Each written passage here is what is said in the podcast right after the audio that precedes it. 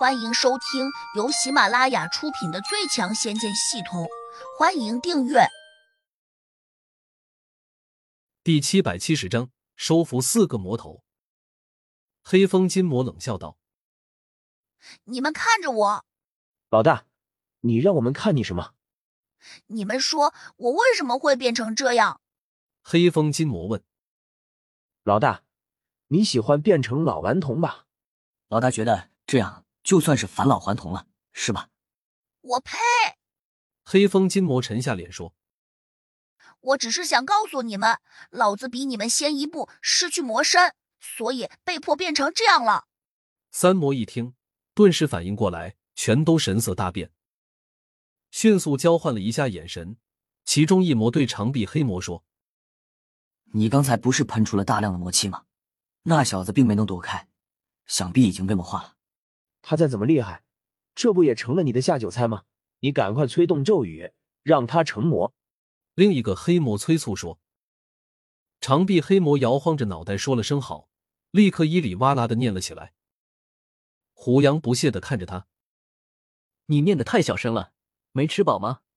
长臂黑魔脸一黑，当真放声念了起来。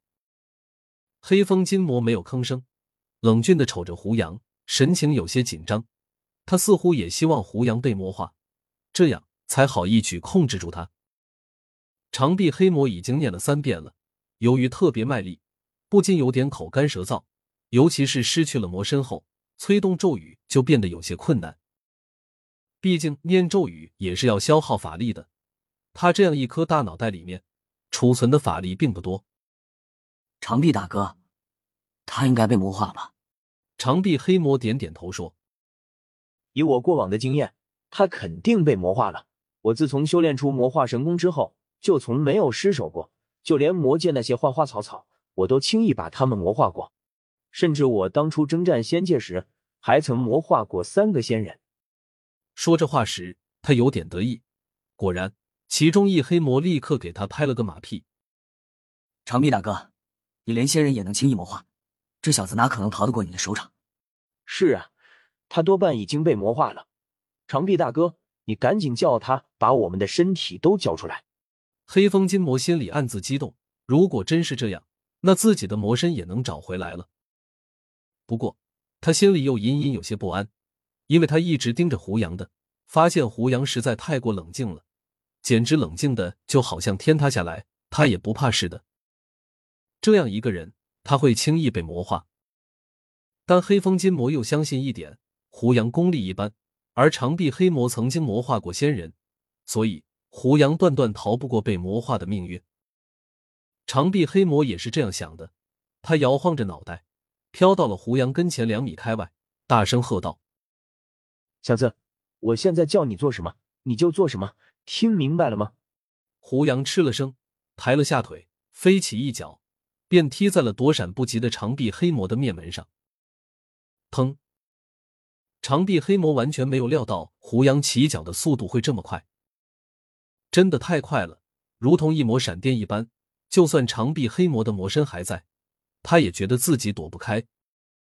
黑风金魔心里一沉，立刻冒出两个字：完了。他的感觉是很灵敏的，觉得胡杨多半没有被魔化。虽然他怎么也想不通，但可以肯定的是，这就是事实。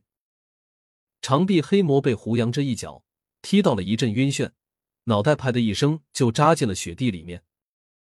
等到他再艰难的钻出来时，脸色已经变得苍白起来。你，你没有被我魔化。胡杨轻视的瞅着他说：“我就算完全不抵抗，任由你魔化，你也魔化不了。”这话是系统告诉胡杨的，他为了得到这个答案，特意给系统贡献了几千个点数。系统是这样回答的：由于胡杨现在是个神灵，比仙人还要高一个维度，而仙人和魔头同处一个维度上。换言之，胡杨比魔头高了一个维度，在这种情况下，根本就不可能被魔化。就好比仙人比凡人高一个维度，凡人哪怕使出浑身解数。也断断不可能制服得了一个仙人的。长臂黑魔一听，不禁暗自紧张，但他却又不肯相信，忍不住就嚷嚷起来：“小子，你休想哄我！我连仙人都能魔化，岂会魔化不了你？因为我不是仙人。胡杨似笑非笑的看着他，长臂黑魔顿时愣住。你不是仙人？这下不只是令两个黑魔感到诧异了，就连黑风金魔也觉得有些异样。难道你和我们一样也是魔？另一个黑魔性子急，直接就叫了起来。他这一叫，长臂黑魔信以为真，立时露出了笑脸，说：“哈哈，这还真是大水冲了龙王庙啊！原来我们是一家人。对了，兄弟，你是哪一家的？怎么称呼？”胡杨眼珠一转，心说：“不如趁此机会叫他们听自己的话，这是个秘密，你们暂时不要多问。”众魔这下更加迷茫了，黑风金魔同样困惑不解。要说胡杨不是魔，那他为何不会被魔化？只有一种可能，他或许是更加高等的魔头，或者在身上加持了一个强大的法术，那样才没有被人看出来。一个什么样的魔头才能隐藏的这么好？众魔都觉得不可思议，不过他们却想不出更好的解释。但是不管怎么说，只要大家都是魔，那这事不就好解决了吗？黑风金魔赶紧赔起笑脸。老大，既然大家都是一家人，那你现在可以把我们的身体都还给我们吗？不行，你们做事太过鲁莽了。如果我现在让你们恢复魔身，只怕那些修真人就会对我心生怀疑了。所以，我暂时不会还给你们，希望你们理解。黑风金魔一怔，转头和另外三个黑魔相视了几眼，个个都觉得非常困惑。甚至还有点迷茫。长臂黑魔苦着脸说：“我们现在只剩下一个黑不溜秋的大脑袋了，这日子以后怎么过啊？”本集已播讲完毕，请订阅专辑，下集精彩继续。